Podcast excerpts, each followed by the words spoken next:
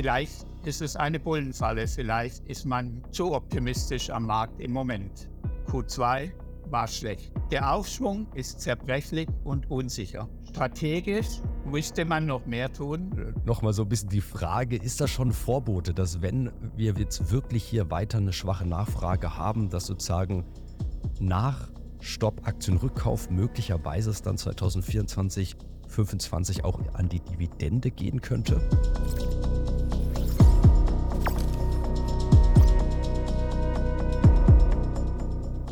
BASF überrascht mit milliardenschwerer Gewinnwarnung und BASF, der Gewinn bricht um 76 Prozent ein. So waren die Schlagzeilen in den letzten Tagen in den Medien und wie gewohnt wollen wir das hier auf dem YouTube-Kanal der SDK Schutzgemeinschaft der Kapitalanleger mal ein bisschen einfangen.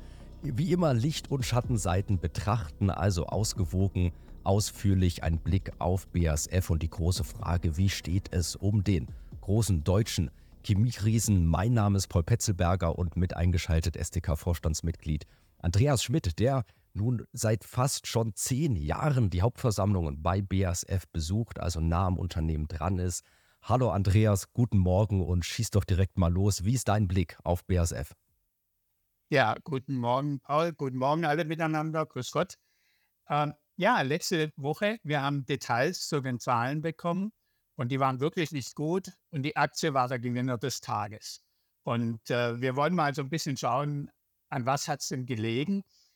Gleich vorneweg, vielleicht ist es eine Bullenfalle, vielleicht ist man zu optimistisch am Markt im Moment. Aber das wollen wir mal ein bisschen beleuchten. Der erste Punkt ist, natürlich hat Investor Relations, Management, Kommunikation wirklich einen guten Job gemacht. Sie haben nichts beschönigt, aber sie haben einfach eine gute Stimmung rübergebracht mit dem Tenor, von jetzt geht es aufwärts quasi oder wir sind am Tiefpunkt. Zumindest hat es der Markt so äh, aufgefasst. Und mich beunruhigen dabei aber zwei Dinge.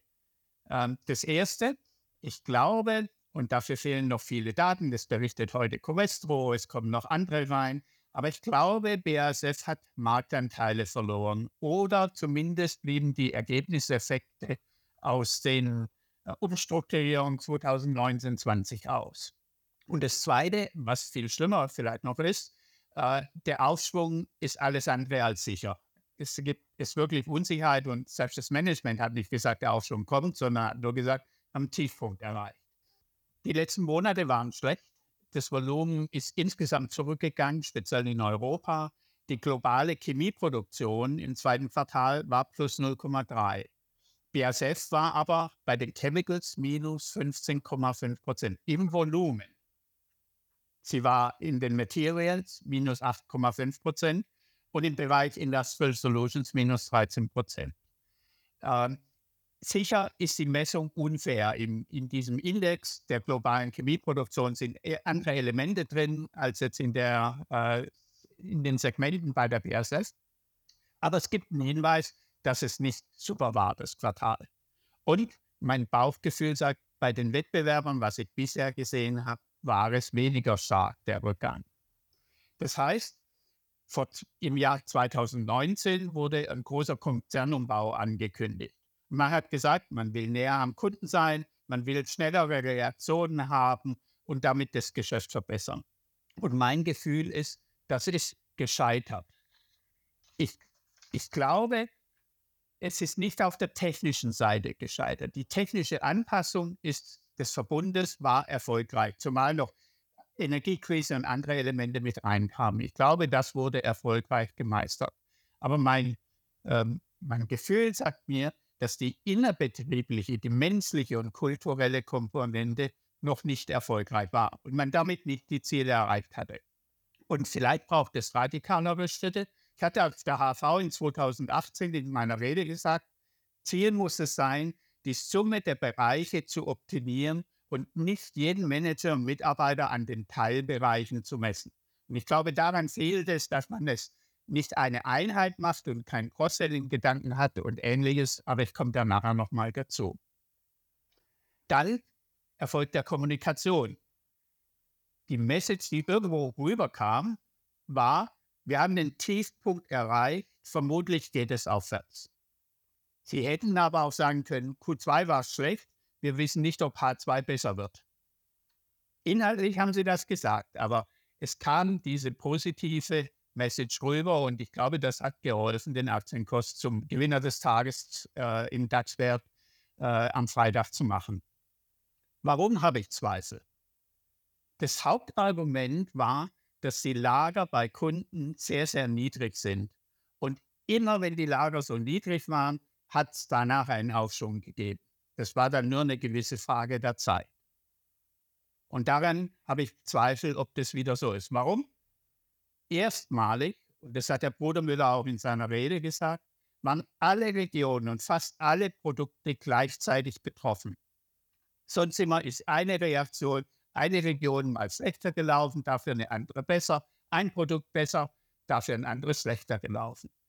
Diesmal gleichgerichtete Entwicklung in allen Regionen. Und es ist die Frage, wir leben in einer neuen Zeit, in einer verändernden Welt, ob dieses immer zur Erholung geführt noch gilt oder ob sich Parameter verändert haben, sodass es nicht mehr so ist. Und wir haben ja, der Grund, erstens ist, glaube ich, eine tiefgreifende Verunsicherung der Kunden, aber auch der Konsumenten. Und warum?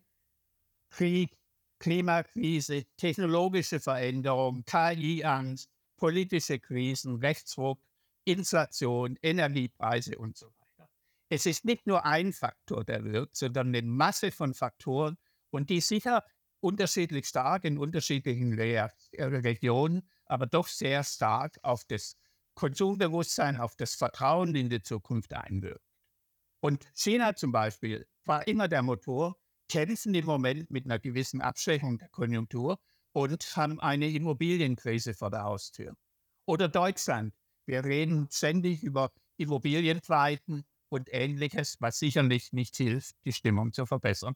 Und eine Inflation, die natürlich global wird. Und ich glaube, diese Punkte werden sich nicht so schnell ändern. Und dann ist die Frage, warum sollen dann die Lager ansteigen? Vielleicht bleiben die Menschen und die äh, Manager und die Einkaufsmanager einfach vorsichtig. Das Zweite ist, dass wir vielleicht auch einen neuen Megatrend haben.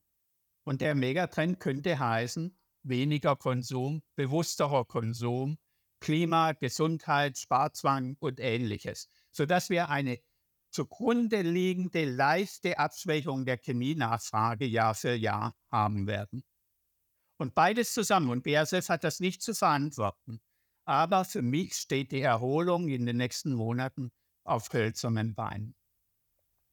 Wenn ich Investor wäre, würde ich sagen, 50-50 Chance. Geht gut, wie BASF das vielleicht sagt, oder es geht nicht gut.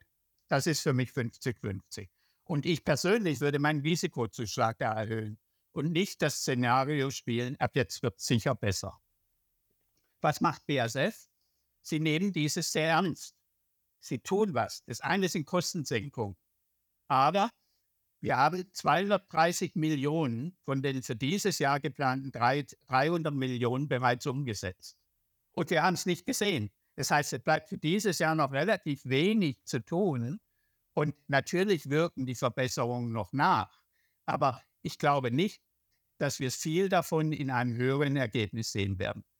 Mit viel Glück können damit die negativen Komponenten der Preisdruck, der aktuell stattfindet, aufgehalten werden. Das Zweite, sie verschieben Investitionen. Sie sparen Cashflow an jeder Ecke. Das ist positiv, ganz klar. Es wurden auch Edelmetalle veräußert, zum Beispiel, die zum guten Cashflow beigetragen haben, also Sondereffekte. Aber es zeigt, dass das BASF sehr ernst nimmt und nicht einfach nur sagt, es geht automatisch wieder aufwärts. Und wenn das nicht ausreicht, und wir haben die Nettoverschuldung, die von um 4 Milliarden angestiegen ist auf 20 Milliarden. Wenn das alles nicht auszahlt, dann sehe ich sogar die Dividende, die Stabilität der Dividende. Wir reden nicht mehr über Anstieg der Dividende im nächsten Jahr, sondern eine Stabilität der Dividende könnte dann sogar in Gefahr sein. Und wenn ich BASF wäre, was würde ich machen? Ja, ich würde Batterien, Kreislaufwirtschaft, Nachhaltigkeit voransetzen. Genau diese Strategie fahren. Ja, ich würde weitere Kostensenkungen machen. Und ja, ich hätte auch den Cashflow im Fokus. Aber würde versuchen, ranzugehen an dieses Silo-Denken, an die innerbetriebliche Kultur und würde vielleicht auch radikale Schritte machen, wie diese Segmente Chemie, Performance Products, Functional Materials zusammenzulegen, um ein wirkliches Cross-Selling, um ein wirkliches Synergienbetrachtung und eine einheitliche Betrachtung innerhalb der BSF zu ermöglichen. Und was würde ich noch machen? Ich würde den Supercomputer Curiosity, den Sie haben, mal anwerfen. Er läuft ständig, aber ich würde ihn anwerfen und sagen, schau mal und rechne mal, vielleicht auch mit Hilfe einer generativen KI, ob ein Lageraufbau tatsächlich vorgestimmt ist oder ob in bestimmten Szenarien ein Lageraufbau äh, nicht kommen wird oder verzögert kommen wird. Denn dann kommen wir in schwieriges Wasser im zweiten Halbjahr. Und ich würde die KI fragen und Curiosity fragen, welche Auswirkungen hätte denn zum Beispiel globale Änderung, Klimakrise, KI und ähnliches auf mein Geschäft in zehn Jahren? Vielleicht macht das die BASF. Aber das wäre meine Maßnahme und da würde ich gerne die Ergebnisse wissen.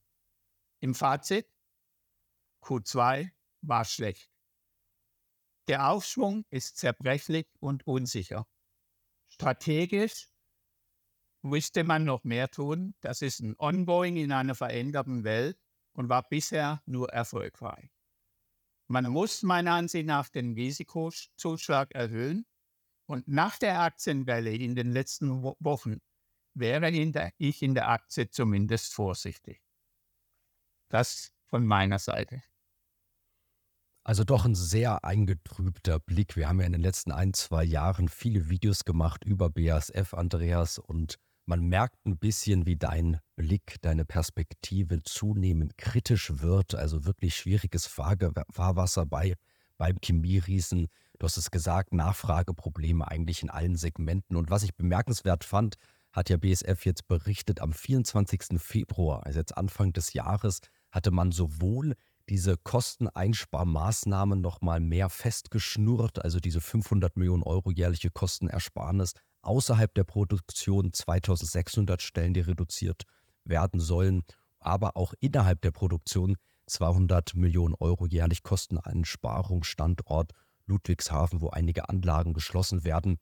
Also man hatte das nochmal konkretisiert, aber dann auch am gleichen Tag das Aktienrückkaufprogramm eingestellt. Also eigentlich wollten wir ja für, für 3 Milliarden Euro Aktien zurückkaufen und hat dann bei 1,4 Milliarden Euro gestoppt. Darum äh, nochmal so ein bisschen die Frage, ist das schon Vorbote, dass wenn wir jetzt wirklich hier weiter eine schwache Nachfrage haben, dass sozusagen nach Stopp Aktienrückkauf möglicherweise es dann 2024, 2025 auch an die Dividende gehen könnte? Das ist eine Gefahr, das wollen Sie sicher als letzte Möglichkeit machen, weil das ein, Sie haben sehr viele Privataktionäre und äh, Sie wollen das sicherlich nur im äußersten Fall machen, aber es Gefahr besteht, wenn dieser Aufschwung nicht kommt im zweiten Halbjahr oder in den nächsten neun bis zwölf Monaten. Äh, noch zum Kostensenkung. Wir hatten wenn man BASF-Mitarbeiter vor Ort fragt, dann sind Kostensenkungen seit 20 Jahren, jedes Jahr kommt alle drei, vier Jahre ein verschärftes Programm. Und wir haben über die letzten 10, 15 Jahre, das sieht man auch im Geschäftsbericht, kein, kaum ein Umsatzwachstum, ganz wenig Umsatzwachstum, viele Portfolioveränderungen und ein Ergebniswachstum, das auch irgendwo äh, nicht richtig überzeugend war, sondern eher vielleicht. Das heißt, alle Kostensenkungen waren dazu notwendig, den Marktpreisdruck aufzuhalten. Und ich glaube nicht, dass es viel anders wird. Wir sehen eine zugrunde liegende Verschlechterung des chemischen Umfeldes und BASF ist hervorragend und tut das Richtige, aber selbst damit können sie im Prinzip nur gegen diesen Trend ankämpfen.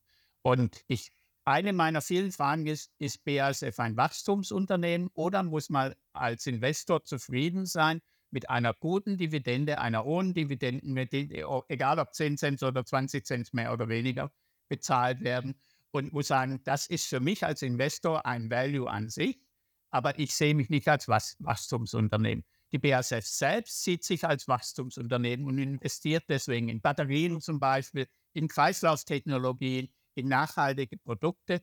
Und Natürlich würde ich mich freuen, wenn das kommt, aber ich bin mir nicht sicher, ob das ausreicht, den äh, im Standardgeschäft den permanenten Druck, den man hat, auszugleichen.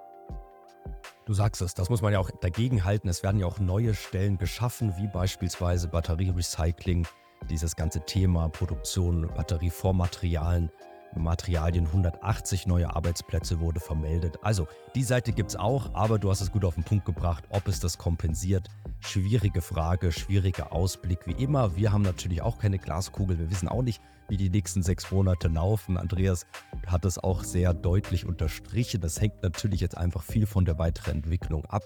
Darum wie immer Ganz wichtig, keine Anlageberatung. Wir hoffen, wir konnten mal einen guten Überblick geben und freuen uns natürlich, wenn ihr das belohnt, wenn ihr dem Video einen Like gebt und unseren Kanal abonniert. Wir berichten hier fortlaufend über BASF, also so alle sechs Monate spätestens kommt wieder ein Update. Also wenn ihr unserem Kanal hier ein Abo gebt, dann seid ihr immer sofort auf dem Laufenden bei BASF, aber natürlich auch bei vielen anderen Videos. Andreas, nochmal vielen Dank für deine Einschätzung heute. Sehr gerne und vielen Dank an alle Zuschauer, dass ihr dabei wart. Schönen Tag noch.